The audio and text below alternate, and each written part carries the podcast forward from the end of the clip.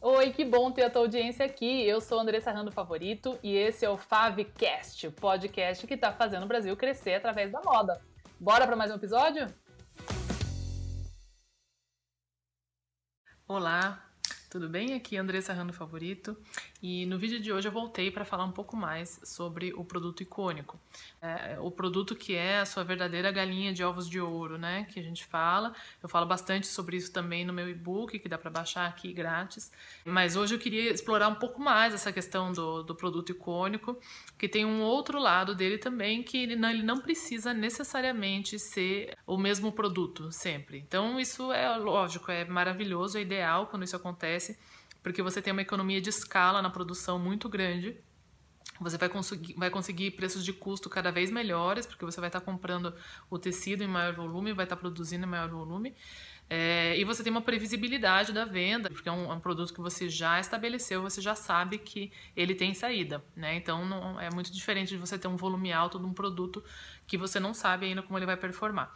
Mas o que eu quero falar hoje é que em muitas marcas ele não é o mesmo produto ano após ano. O que você faz, na verdade, você pega a fórmula daquele produto. Então, um exemplo, uma loja de, de departamento. Então a gente tinha um negócio, não, não chega a ser um básico, mas ele são produtos que bem inofensivos, vamos dizer assim, que ele é, não tem um monte de informação de, de tendência de moda, por exemplo, e que ele agrada pessoas de várias idades. E, e ali a gente trabalhava com é, esse formato de produto icônico que eu estou falando hoje, que era o quê? Uma fórmula que então toda temporada a gente garantia que tinha, por exemplo, é, uma jaqueta parca, é, um casaco de lã é, mais quadrado, relativamente curto, é, uma calça de sarja, né? Enfim. Então, né, nesses produtos ali, a gente, cada, cada temporada, a gente fazia uma versão nova, e lógico, no verão a gente não tinha, talvez, tantas opções de casaco, ou às vezes nem tinha, só ficava com os mais,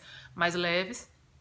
Mas a, a cada temporada a gente sabia que ali na, na lista de compras a gente tinha que desenvolver um casaco parca e ele tinha que ter mais ou menos aquela estrutura lá, aquele comprimento, os bolsos, é, enfim, a gente identificou o, o, capuz, né, o forro, o bolso de carteira dentro do, do, de dentro, enfim. Então a gente identificou ali aqueles, aqueles elementos que faziam naquele produto que eles queriam, a gente sabia o preço que a gente tinha que vender e o cliente, por sua vez, sabia que todo ano, quando chegasse inverno, ele podia ir lá no, no British Home Stores que ele ia encontrar uma, a sua parca para aquele ano certo?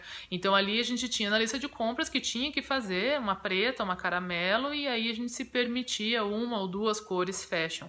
E que, que também nesse caso aqui nesse exemplo eram cores neutras, mas a gente podia trazer um pouco de informação de tendência, então seria, sei lá, o novo marinho, né? E isso também se transferia para Topshop, por exemplo, que daí é um outro extremo totalmente é, focado em tendência, um volume de, de lançamento muito alto né, um fast fashion, um dos precursores aí de fast fashion no mundo, e mesmo o Topshop trabalhava exatamente com esse formato. Então, a lista de compras, o que a gente tinha que desenvolver, todo inverno tinha que ter lá o casaco de lã e tal. E lógico, cada ano esse casaco de lã, ele tinha uma cara nova, principalmente na Topshop. Então, é, passamos aí por N é, movimentos de, de tendência, né, de outerwear, de, de casacos de inverno, enfim. Poderia ser aqui no Brasil, a Farm, por exemplo, não trabalha necessariamente com uma linha de básicos extensa, de, de maneira alguma. Mas se você está procurando é, um, um, vestido floral, um macacão, coisas estampadas, você tem a certeza que se você for na Farm você vai encontrar. Então, o produto icônico da Farm são é, vários tipos de modelagem, enfim, com estampas né, é, de cores vivas, enfim, que vão estar tá bem é, ligadas com o perfil da marca e com as tendências. No outro vídeo sobre o produto icônico, eu falei também sobre sapatos, falei sobre a sapatilha preta da Arezzo, da Schutz, etc.